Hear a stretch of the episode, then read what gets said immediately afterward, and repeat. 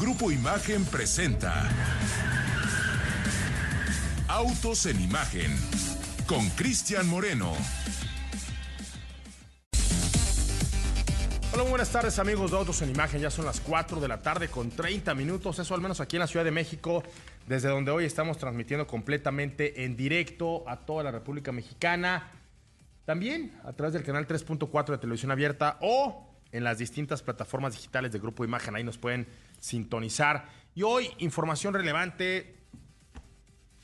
Pero antes que, que empecemos con, con la nota, antes de que nos conectemos prácticamente directo con Mari Barra para que nos diga la directora ejecutiva de General Motors qué cree, qué opina, cuál es su punto de vista con respecto a esta huelga que desde su perspectiva era una huelga que ya tenían eh, pensada para, para, largo, obviamente, y lo hemos dicho aquí en en Imagen, yo estoy segurísimo que, que Mari Barra escucha Autos en Imagen, porque definitivamente las negociaciones, los parámetros, los acuerdos, eh, o sea, los acercamientos han sido obviamente lo de menos.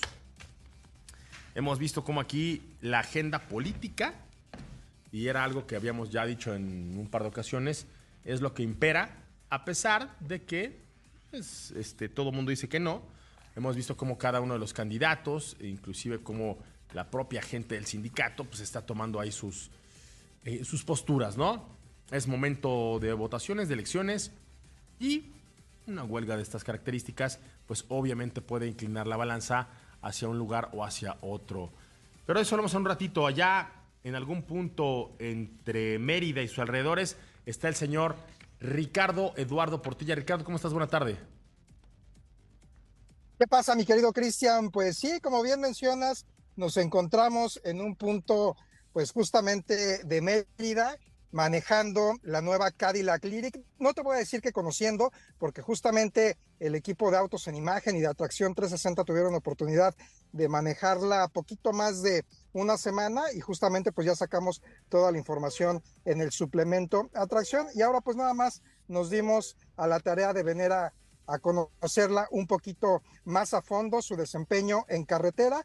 La ruta se ha dividido en dos partes. Eh, la primera de ellas pues me tocó venir de copiloto de una manera pues muy cómoda, prácticamente pues disfrutando de todos los lujos y el confort que ofrece este vehículo, esta SUV de lujo de Cadillac y ya ahorita me voy a dirigir a realizar la prueba de manejo.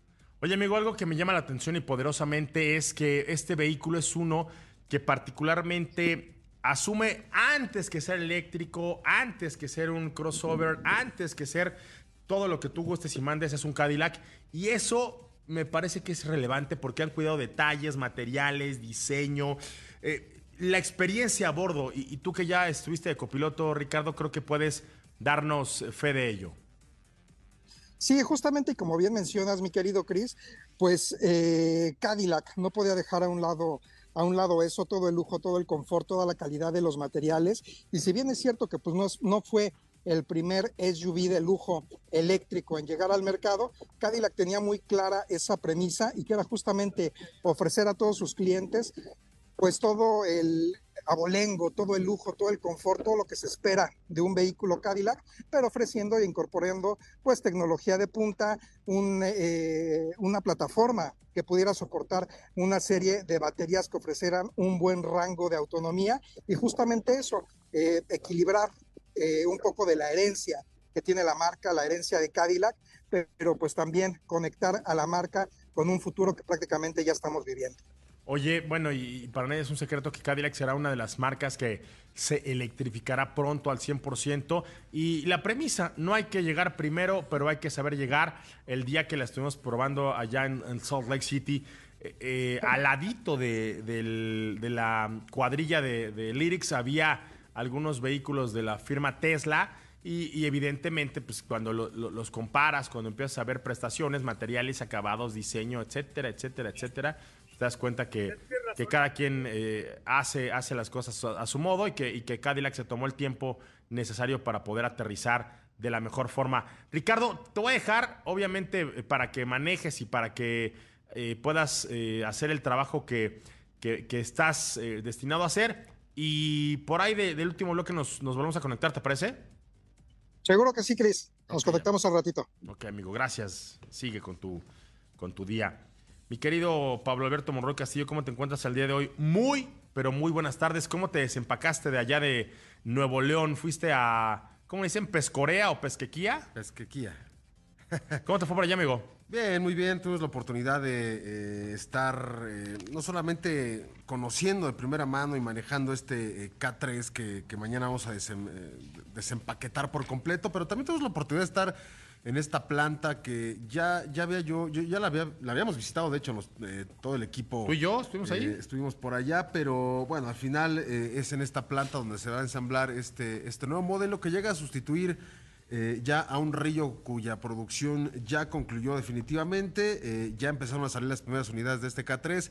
En enero se suma la variante hatchback. Por, ahí podemos ver este, algunos prototipos eh, con los que se están corrigiendo algunos detalles de ensamble y, otro tipo de, aspectos. Pero bueno, va a llegar también esta, esta variante. Fueron 158 millones de dólares los necesarios para justamente actualizar. Cualquier cosa, ¿no? Esta planta, ¿no? Para darle la bienvenida a este coche. Pero bueno.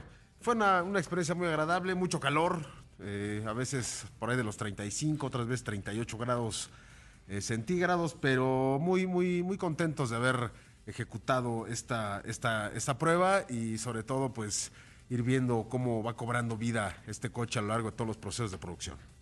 Totalmente de acuerdo contigo, mi querido Pablo. Hablamos de eso mañana, ayer ya dimos precios, ya hablamos acerca obviamente de, las diferencias entre el Río. Este, el K3 es un vehículo más largo, es un vehículo con mayor capacidad de carga, es, un vehículo que sí retoma parte de la plataforma, pero que definitivamente con este diseño futurista, pues le da la vuelta al, segmento. Ahí lo que estamos viendo, como tú bien nos acabas de, comentar, es, una versión hatchback, eh, pero también hay un sedán y esa será con la que iniciarán las hostilidades porque este vehículo viene literalmente a defender el territorio que Kia ya se ha ganado con Río y que creo que con este K3 pues simplemente es un trámite porque ofrecerle más al, mercado, más al segmento, más al cliente, pues prácticamente por un diferencial de precio muy relativo, eh, pues es, es, me parece, dar un golpe fuerte sobre la mesa y decir, aquí está Kia y no pretendemos eh, soltar lo que hemos conquistado, ¿no? Que, ya lo platicaremos mañana, pero digo, bajo el cofre de estos coches hay dos mecánicas, una de 1.6, una de 2 litros, pero sí se sienten mejoras. De hecho, eh, hay mejoras eh, no solamente en rendimiento, en desempeño, sino también en, consumo de combustible. Estamos hablando que hubo mejoras de por ahí de un 5, arribita de 5%, y sí lo vimos reflejado, como también vimos reflejado y aquí es donde está la importancia de, estas cajas CBT con las de convertidor de par convencionales que conocemos. Cambia por completo el desempeño de un coche cuando trae este tipo de cajas eh, de convertidor de par eh, y eso es algo que el motor no sufre, el vehículo no sufre, eh, es una buena relación de seis velocidades y creo que ahí está la verdadera clave que podría llevar al éxito a este coche, ¿no? Ese, para los que somos muy quisquillosos en ese sentido, este, este matrimonio entre el bloque de 1.6 o 2 litros con la caja eh, eh, de convertidor de par, de verdad que hacen toda la diferencia.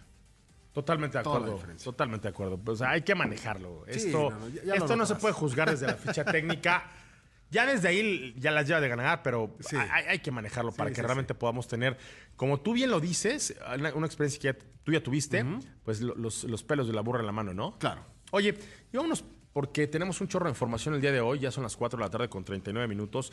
Esta declaración que nos hace la directora ejecutiva de General Motors, quien aseguró que el sindicato de la UAW esta Union Auto Workers, eh, ella asegura, Mari Barra, que tenían planeado una huelga larga e innecesaria desde el principio de, las hostilidades, ¿no? Eh, ella comenta que el sindicato está aumentando la retórica, así literalmente lo dijo, retórica y teatralidad, a pesar de no tener ninguna intención real de llegar a un acuerdo, ¿no? Desde que comenzaron las negociaciones de, esto, que fue en el verano, ella asegura que han estado disponibles para negociar las 24 horas del día, los 7 días de la semana, en nombre de los miembros de un equipo que están pues, ahí dignamente representados. Ellos han exigido un contrato en Fast Track. Y eso es exactamente lo que han ofrecido durante varias semanas. Un contrato histórico con aumentos reales y récord del salario, seguridad laboral y también atención médica de primer nivel. O sea, lo que se pidió, ahí lo puso la empresa. Recuerden, cada una de las tres tiene pues distintas eh, posturas, pero todas me parece que en este mismo sentido.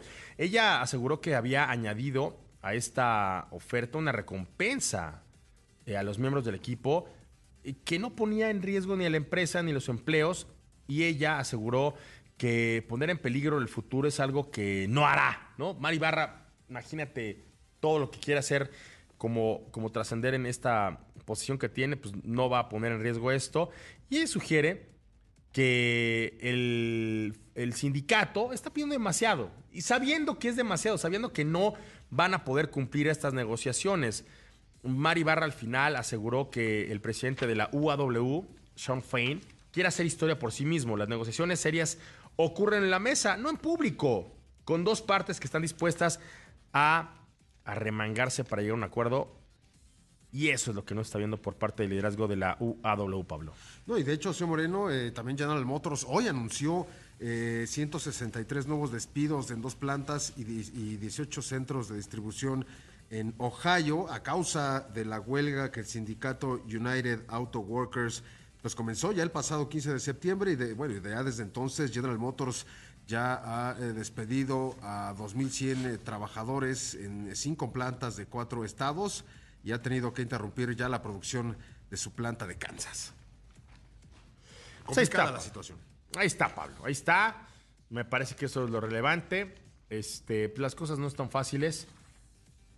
Pero bueno, en todos lados se cuecen habas.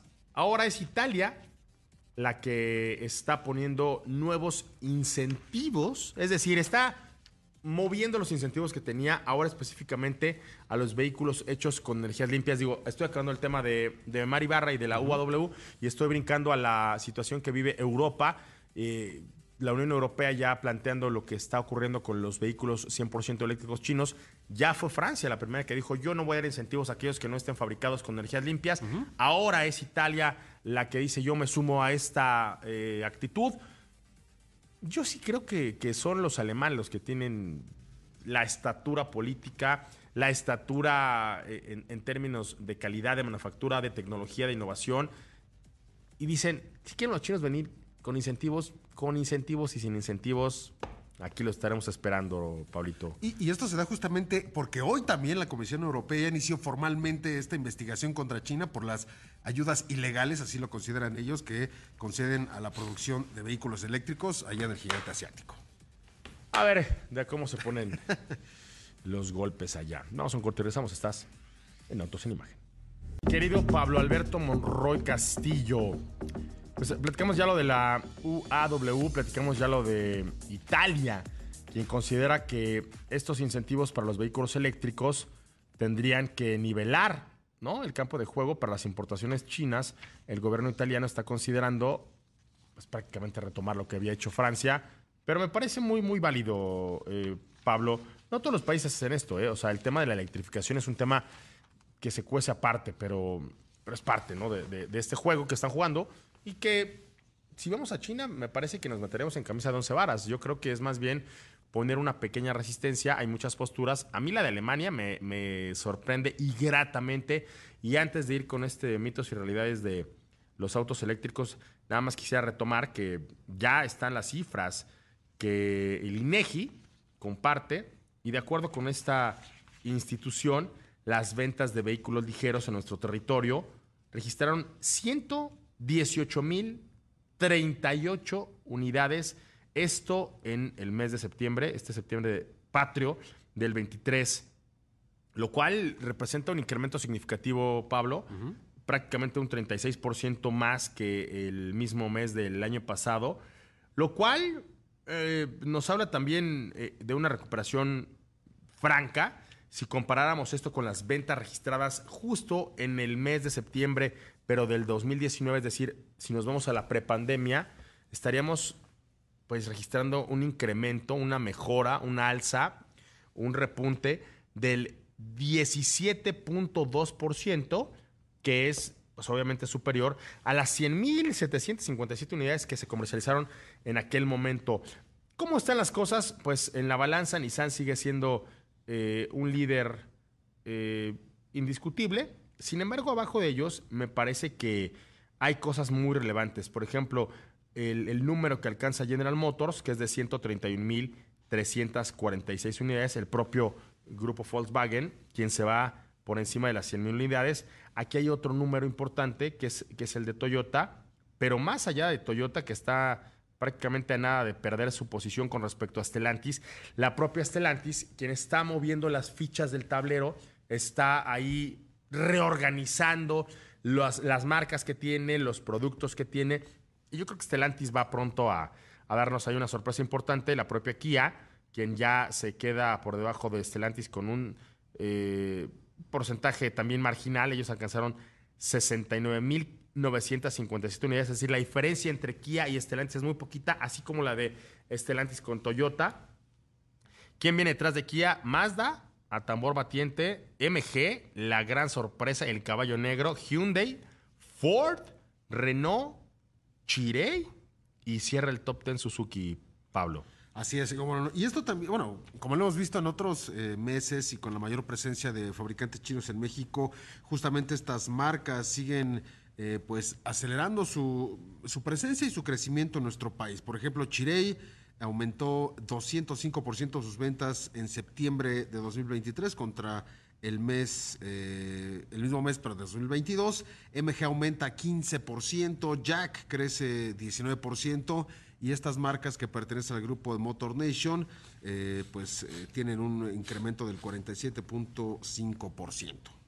De ahí, mira, yo creo que las marcas chinas pues, es una ruleta, o sea, le das así vuelta y brrr, donde caiga, ¿no?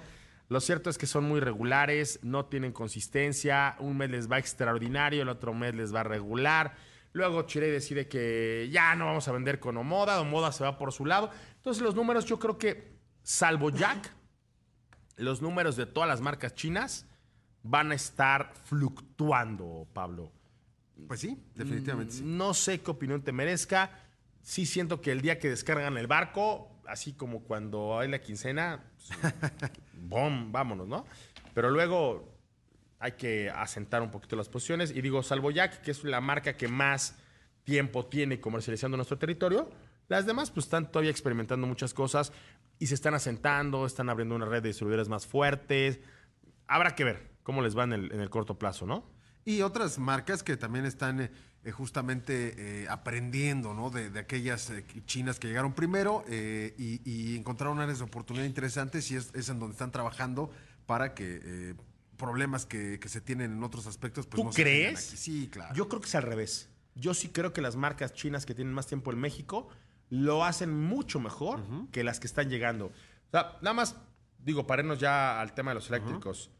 Veo que BYD todavía no tiene claro dónde va a vender, si es Liverpool o bueno, es sí, por fuera. Hay excepciones. Veo que MG de pronto tiene ahí áreas de oportunidad con respecto al suministro de autopartes.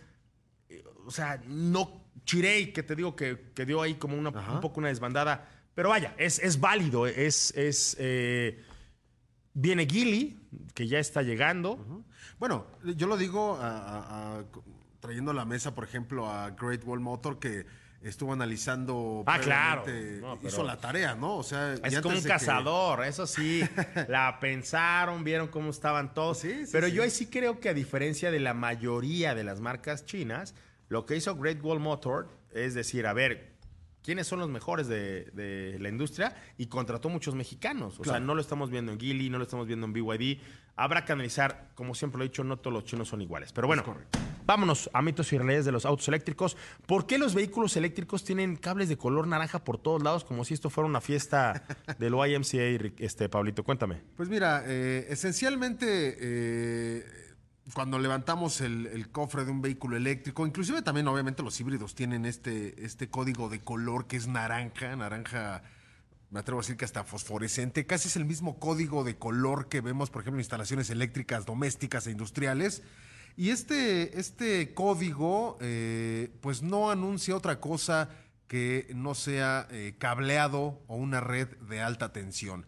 Y este, este color indica ya sea, sobre todo está pensado para los técnicos que en algún momento Claro. van a realizar algún... Que meten mano. Es correcto, algún mantenimiento, alguna reparación, le indica que se debe de tener mucho cuidado al momento de manipular ya sea un cablado o cableado o el componente que esté conectado a ese mismo cableado para eh, evitar algún tipo de descarga eléctrica. Obviamente hay protocolos para eh, desenergizar completamente un vehículo eléctrico para realizar alguna reparación o algún eh, tipo de mantenimiento, pero ese color advierte eh, justamente que se trata de un circuito de alta tensión. Hay que recordar que ya lo hemos mencionado en, otras ocasiones que eh, los circuitos de los coches 100% eléctricos están separados ¿no? en, dos, en dos elementos. Uno es el circuito de alta tensión del que estamos platicando, que eh, se encarga de llevar la energía almacenada de las baterías al motor eléctrico, pero también el que se encarga de llevar la energía del cargador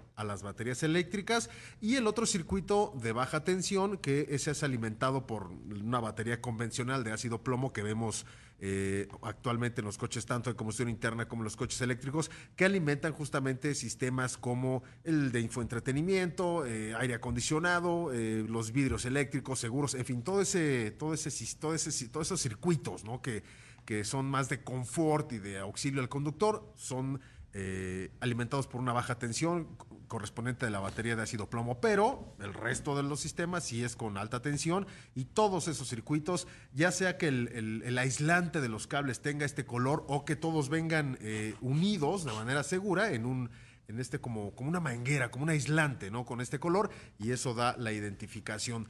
Hay que recordar también, señor Moreno, que el tren motriz del coche eléctrico, eh, más allá de la batería, más allá del propio propulsor generador, también cuenta con un convertidor de corriente eh, para alimentar eh, eh, o para transformar la corriente que le llega de las baterías a la que consume justamente el propulsor. Y eso es básicamente lo que, en lo que consiste un tren motriz de un vehículo eléctrico. Pero bueno, el, el- el foco aquí, señor Moreno, es que ese color naranja denota alta tensión. Si no somos expertos o no tenemos necesidad de estar abajo del cofre ni tocar ese cableado porque existe el riesgo de alguna, de alguna descarga fuerte, ¿no? Para, pues para nosotros que estemos ahí meneando cualquier cableado que, que no nos corresponde. A ver, una pregunta muy válida, eh, Pablo, porque a lo mejor la gente que nos está escuchando a través de la frecuencia de imagen radio da por hecho que el mecanismo es muy similar al que tenemos actualmente con un motor de combustión interna y sin embargo creo que ahí valdría la pena decir por qué ponerle tanta parafernalia, este, hacerlo de un color tan llamativo, Ajá. porque es diferente. O sea, Claro. tú tocas eso involuntariamente, tú quieres manipular eso y te puedes llevar una descarga que, que te puede fundir. Claro. O sea, eso es diferente. Antes, pues sí te llevas un, un buen toque, pero, pero no era lo mismo que, Sí, que los sí, sí. voltajes que se manejan actualmente. Y creo que de eso se trata. Eh, la naturaleza es muy sabia. Yo, yo alguna vez este, aprendí a decodificar que cuando un insecto o que cuando un animal este, tenía ahí temas, pues finalmente era eh, en temas de color por esto, ¿no? Y, y hay códigos, eh, digo, como para ejemplificar, terminar de, de- de ejemplificar esto, así como las instalaciones hidráulicas y de gas tienen un color, también en las eléctricas. Eso es correcto. Vamos a un corte regresamos. Estás en Autos en Imagen.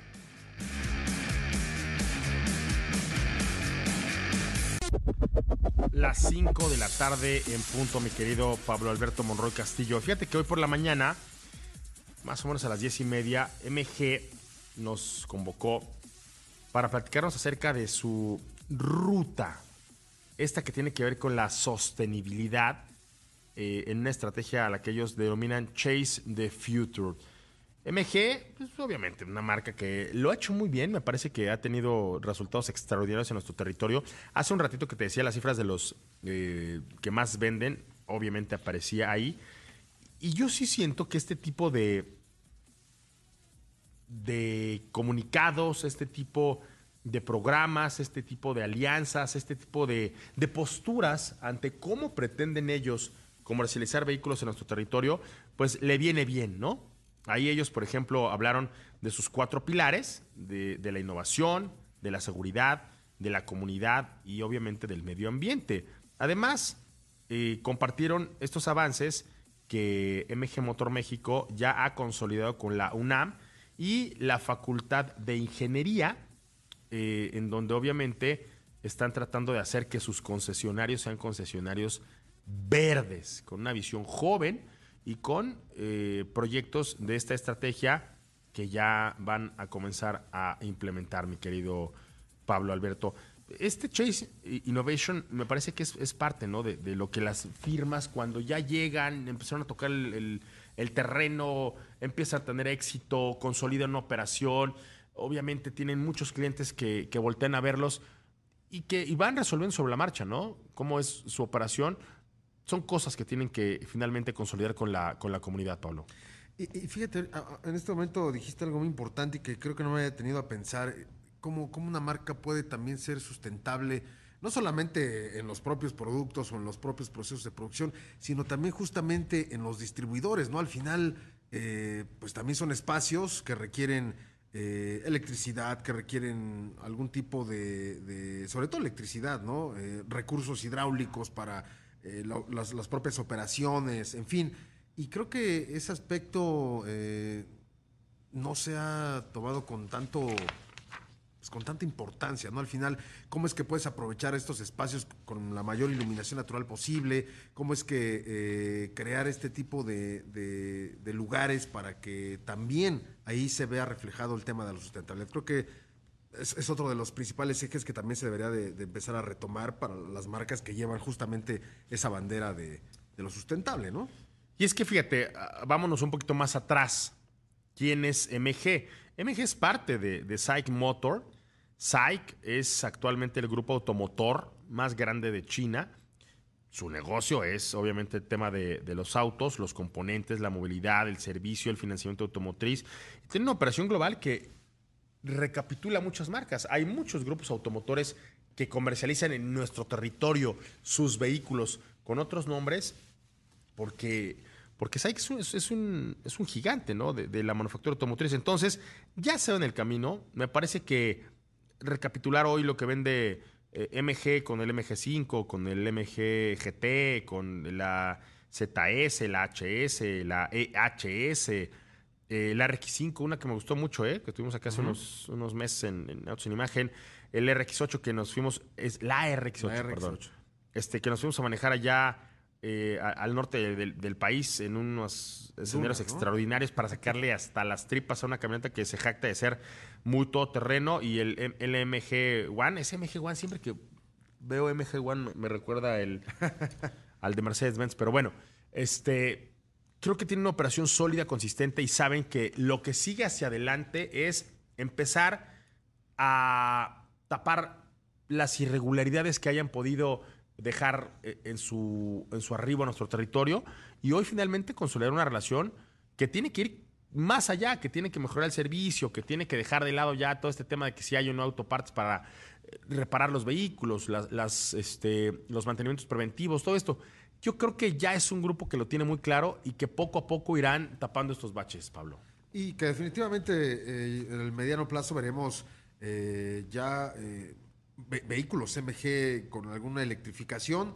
Eh, inclusive por ahí también, digo, ellos tienen ya toda esa tecnología, ya en otros mercados venden híbridos, venden 100% eléctricos, pero bueno, están abriendo camino justamente para dar la bienvenida a este tipo de coches aquí en nuestro país y me parece que también esperaron un tanto, un poco para que el mercado mexicano, eh, los sus clientes, no estuvieran más familiarizados con la marca y de esta forma, pues eh, ayudar justamente eh, a dar la bienvenida a sus vehículos eh, híbridos y en un futuro un poquito más adelante eh, a los 100% eléctricos. Ahí está. Oigan, vámonos con mensajes antes de, irnos a otro tamita que tengo por acá pendiente. Fíjate que me dice el fan número uno de Ocho en Imagen, Salvador Fernández. ¿Lo viste, no? En Guadalajara, ¿me decías? Tú, sí, Pablo, pues aquí estoy viendo. No, no, ah, no. traigo lentes, pero te veo perfectamente de aquí a allá. Te encontraste a Salvador Fernández allá en Guadalajara, me decías. Este. ¿O lo confundiste con otro Salvador? Yo creo que lo confundí con otro Salvador. Bueno, Salvador Fernández nos escribe.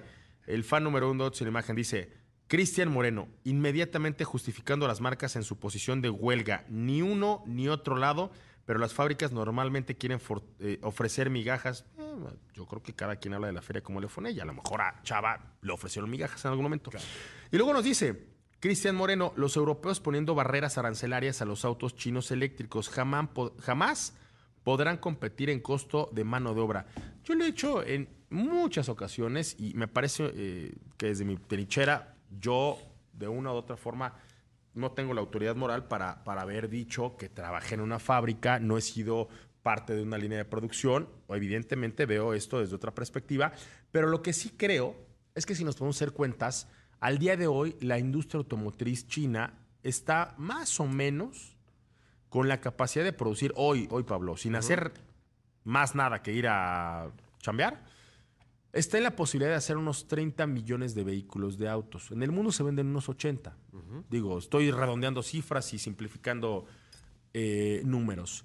Si ellos hicieran un esfuercito, a lo mejor pudieran alcanzarse unos 40 millones de vehículos.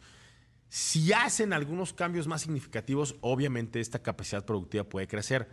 Si tú como marca, como grupo, como nación, haces eso, tienes que adecuar muchas cosas. Para empezar, tienes que ir a los mercados, a cada uno de los mercados a vender con todos los aranceles que esos mercados te demanden, tal y como ocurre en China, Salvador, porque tú bien lo sabes, China puso sus condiciones y ellos dijeron, para que tú vengas a vender a este mercado tienes que fabricar acá, tienes que aliarte con alguno de los grupos que fabriquen vehículos en nuestro territorio. La gran mayoría de los grupos automotores en China, y no todos, pero muchos, son parte o son propiedad o son socios o son aliados del gobierno. Entonces, así como ellos pusieron sus condiciones, otros tendrían que poner las propias. Para simplificar, yo creo que el equilibrio que hoy tenemos en la industria automotriz es uno que a todos los que compran vehículos y que tienen una gran oferta como la de México, les posibilita para comprar el que más les convenga, el que más les guste, para el que les alcance. Obviamente Europa no puede jugar el juego China porque no es China, pero sí me parece muy relevante que si nos vamos a poner a analizar a la industria automotriz europea, pues hay que ver cuáles son sus realidades las horas que trabajan en Europa, la capacitación que tiene, por ejemplo, un alemán para fabricar vehículos, las energías verdes que ahí son indispensables, las propias fórmulas y las premisas de cada grupo automotor, como hoy lo está postulando lo mismo eh, un Volkswagen que un eh, Volvo. Es decir, los europeos juegan en una cancha totalmente diferente, este, Pablo. Y creo que esto es parte, ¿no? De lo que al día de hoy hay que respetar para, para finalmente jugar el juego y estar en el tablero de ajedrez pues que cada mercado representa. Y lo que sí es un hecho, señor Moreno, es que eh, pues los chinos eh, vienen con todo, ¿no? Para empezar a, dejar eh, su, mercado local y empezar a expandir operaciones en diferentes partes del mundo. Del mundo. Ya lo había adelantado eh, Estelantis, ¿no? En su momento con un comentario, decir, bueno, hay que tener cuidado con esta, con esto que se viene de China. También el mismo Jim Farley de Ford hizo un comentario que estaba sorprendido de cómo, cómo es la, los procesos de producción y capacidad que tienen en China. Eh, y bueno, muchos comentarios en ese sentido. Te voy a hacer una pregunta, Salvador. Y también a ti, Pablito, digo, metiéndome ya en el, en el costal si tú quisieras trabajar, ¿qué condiciones laborales preferirías que te diera? Pablito, Salvador, a, los dos. Las que ofrecen en México, en Estados Unidos, en Alemania o en China. Digo, a Salvador espero que se tarde un tantito en contestarme, ahorita se los comparto. Pero tú, Pablito. Digo, es que no conozco por las condiciones en, en Europa. En China quizá a lo mejor me las podría imaginar. Pero las que sí conozco es en México, ¿no? Eh, y creo que empezaría por ahí. Está bien. No hay que inventar el hilo negro ni el agua tibia. Mi querida Sara Mariana, ¿cómo estás? Buena tarde. Muy feliz de estar con ustedes. ¿Cómo están? No, pues contentos. Ya llegaste y obviamente con noticias buenas. Fíjate que hace un rato hablamos de Jack. Estábamos dando el reporte de, de las ventas que se generaron en este mes de septiembre unas ventas eh, relevantes. Me parece que el mercado nacional se está recuperando. Me parece que la disponibilidad, la eh, fortaleza de la cadena de suministro dice ¿no? que, vamos bien. Y ahí había un, recuento, Pablito, acerca de cómo les fue a cada una de las de los grupos automotores eh, que tienen un vínculo muy estrecho con China, y Jack creció en un 19%. Y este 19% nos alcanzó para alcanzar el, el número mágico, cómico, musical que tú me vas a poder decir. ¿Cuántas unidades ya están circulando de Jack en nuestro territorio? Ya más de 50 mil tenemos eh, en, en territorio nacional con más de 55 Jack Stores. Ok. También en toda la República Mexicana y muy felices con nuevas aperturas este año y el próximo con muchas sorpresas también. Oye, sorpresas. Fíjate que, que me llama poderosamente la atención que ustedes han recorrido un camino que al día de hoy alcanza para tener una de las redes más relevantes que, que hay en este territorio. Para medirlas como, como se debe, habría que comparar a Jack con lo que ha hecho, por ejemplo, eh, Mazda. Mazda es una marca que ya está cumpliendo prácticamente la mayoría de edad en, en México. Ustedes tienen un poquito más, 5 o 6 años, como lo quieras medir. Obviamente está detrás de ustedes un grupo que es Giant Motors, que, finalmente, pues sí ayuda, sí aporta, sí consolida una, una planta allá en el estado de Hidalgo que también hace toda la diferencia, porque ustedes cuando les conviene se ponen la de locales y cuando les conviene se ponen la de visitantes. Lo digo con, con mucha honestidad, porque a lo mejor la tecnología y todo el aparato de, de China les sirve, pero también la manufactura, los proveedores, la planta, La gente. la gente que está allá en Hidalgo, pues hace toda la diferencia. Yo alguna vez lo he dicho si- sin que tú me veas, porque no sé si me vas a ver feo o bonito, pero yo estoy seguro que, que los vehículos que Jack arma aquí son mejores que los que arma en China. Entonces, toda esta eh, escuela, todo este camino recorrido para hoy tener esta cantidad de vehículos rodando en nuestro territorio es uno que, que sirve de experiencia para lo que viene, Sara. Pero cuéntame justo eso, ¿cómo están ahora que ya llegaron a este número? Casi siete años en el mercado mexicano, justo el próximo año, el 28 de marzo, vamos a cumplirlos. Muy contentos y muy comprometidos. Yo creo que eh, entre más logros tienes ante una causa o ante unas eh, ventas, buenas Sí. ventas, pues más responsabilidad. Necesitas, ¿no? Y justo lo estábamos comentando hace rato, nosotros nos debemos a la gente y a las personas que nos benefician con su compra. Y creo que tener el hecho en México, eh, y no solamente el hecho en México, sino el amor por nuestro país y todas las personas que colaboramos en Jack y Giant Motors Latinoamérica, hacerlo mejor por nuestra sociedad y eh, haciendo lo correcto, justo, eh, creo que nos ha permitido acercarnos mucho más y tener este eh, vínculo Es con la gente, ¿no? Es correcto. Eso hace la diferencia. Vamos a un corte Vamos a un corte. y al regresar justo nos, nos, nos regresamos con esta idea de el vínculo que tienen con la gente. ¿Te parece? Muy bien. Regresamos. Estás en Autos en Imagen. Ya les quiero contar justo que la Cumbre Imagen eh, 23 BBVA Sostenibilidad, presentado por Jack, los líderes en sostenibilidad y el planeta tienen voz, en donde buscamos alcanzar la cima, hacer conciencia y promover el cambio para un desarrollo económico y social sostenible. Prepárate para una expedición donde las ideas y estrategias dejan, dejan huella.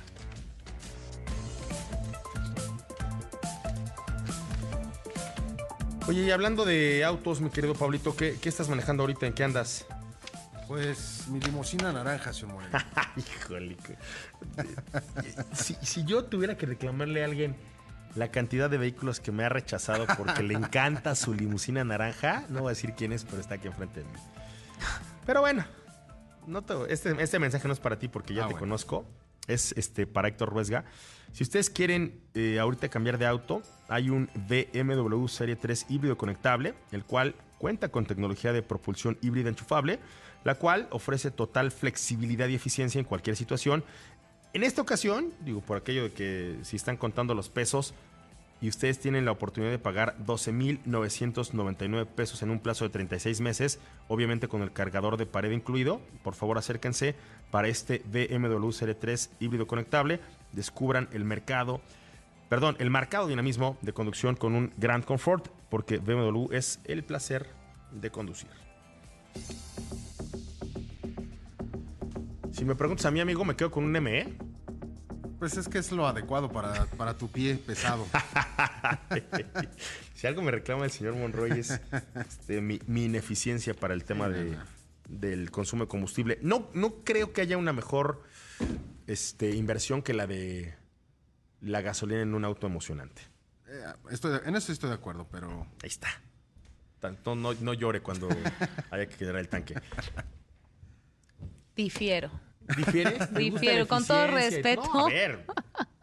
No, cada quien con su... que justo estaba escuchando el comercial y está muy padre, este, pero justo dentro de los 50 mil usuarios que tenemos eh, en, en la calle, el 56% de ellos utiliza créditos. Y justo para festejar estos 50 mil vehículos y para darle mucha más... eh, eh, como luz a nuestros Sí, vehículos sí. eléctricos, estamos poniendo una tasa de 9.99% para el E E10X, el EJ7 y el S4 Pro.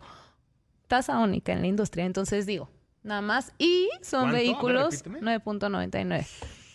Y te voy a Un decir algo. eléctrico, eh, además. Un eléctrico, totalmente eléctrico y con un torque excepcional. Entonces diversión no te va a, a- a- No, a a ver, faltar. yo me divierto. Mi problema es que no llego a Cuernavaca con este. No, ¿sabes cuál sí debo reconocer?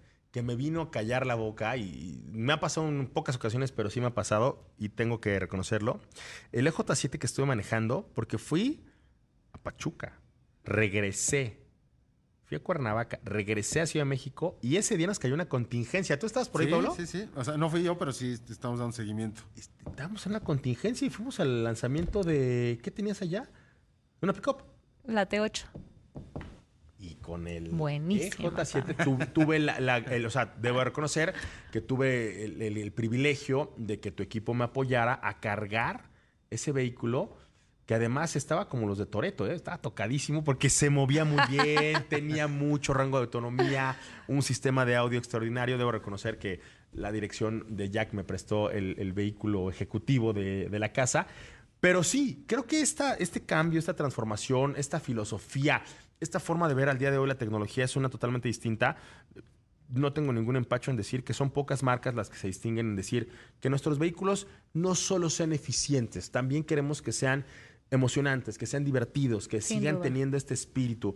Y no me crean, vayan y pruébenlos. Me parece que el portafolio lo vale, ¿no? Sí, 55 Jack Stores en toda la República Mexicana. Estamos teniendo más aperturas, que es lo que te decía. Se pueden meter a la página www.jc.mx.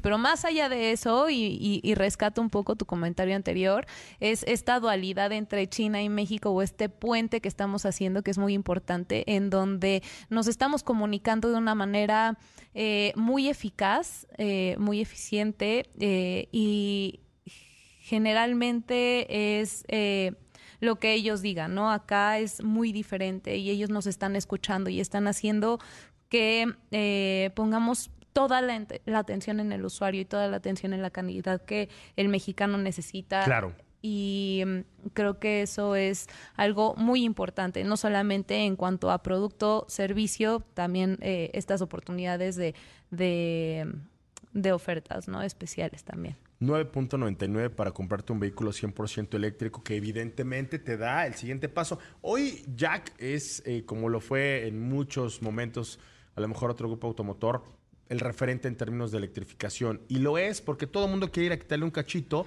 de lo que ustedes han conquistado. Todo el mundo quiere aprender un poco de su experiencia. Todo el mundo quiere...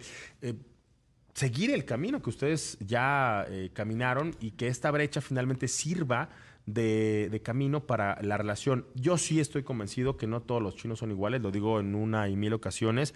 Su experiencia, y en alguna ocasión platicaba con el doctor Elías Marria, que le mando un fuerte eh, abrazo, un saludo, de cómo es que para él el poder elegir esta alianza, este vínculo, esta relación, eh, fue uno muy particular, porque en su momento él pudo haber elegido cualquier otro este, grupo automotor, cualquier otra experiencia, cualquier otra cultura. Se pudo haber reunido con lo mismo que alemanes que con estadounidenses o con franceses o con japoneses.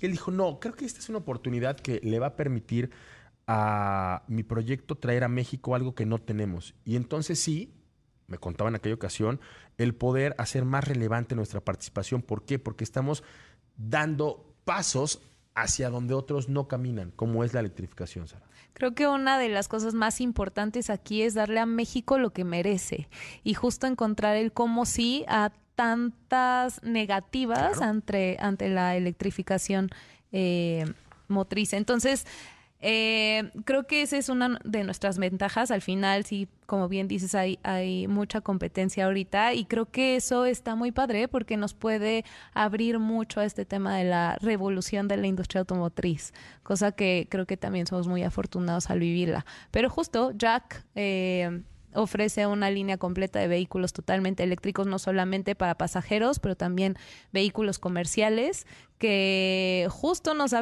nos ha abierto las puertas a que todo México nos voltee a ver, ¿no? Y que también le demos confianza a todas las, las personas que lo quieren como su aliado del día a día. Fíjate que me platicabas un ratito, tengo escasos segundos para contar esta historia, pero me comentabas que tenías ahí dos embajadores bien relevantes que eran ganaderos y que finalmente se movían en la región de Veracruz y decían, yo quiero probar este coche y decías, adelante, o sea, más allá de la colaboración que puedas tener con otros embajadores, con ellos fue una muy muy transparente, muy, muy honesta, muy de necesidad de quiero un coche irrompible y lo tuvieron. Sí, eh, más allá de los eléctricos y como sabes tenemos una línea completa también a gasolina y diésel. Específicamente esto fue para Frison T8. Tenemos dos embajadores, una ganadera, otra eh, otro agricultor, perdón. Y los dos están muy felices. De verdad se acercaron genuinamente a nosotros para decir yo quiero esta camioneta y quiero darle con todo. Entonces y le con todo y le han dado con todo, de verdad. Eh, creo que esa es la narrativa que todos tenemos que contar, el uso real de nuestros vehículos y no solo decirle a la gente qué es lo que tiene que decir, sino realmente enseñar lo que nosotros podemos hacer y lo que podemos entregar. Entonces ese sí, sin duda es un ejemplo de lo que podemos hacer. Se llama Mariana Flandes y Salvador. ¿Te, eh, parece que los entrevistemos? Palazuelos. Sin duda, ellos felices. Compromiso, Paulito. Ahí anótalo, Eric, por favor. Pero me despido con esto. Muchas gracias. A ti, gracias, Sara. Mi querido Pablito, vámonos. Nos escuchamos el día de mañana, señor Moreno. Por allá, en algún punto en el estado este, más al sur, ¿no? ¿Se nos fue? ¿Mérida? Se nos fue Ricardo de Portilla, pero muchas gracias, Eric. Gracias a la producción. Muchísimas gracias a ustedes que estuvieron con nosotros el día de hoy. Muchísimas gracias. Yo soy Cristian Moreno. Por hoy apagamos motores mañana en punto de las cuatro y media de la tarde. Hasta entonces. Y si usted se la manejar, manos en el volante y no en la pantalla del celular. Hasta mañana. Grupo Imagen presentó. Autos en imagen. Con Cristian Moreno.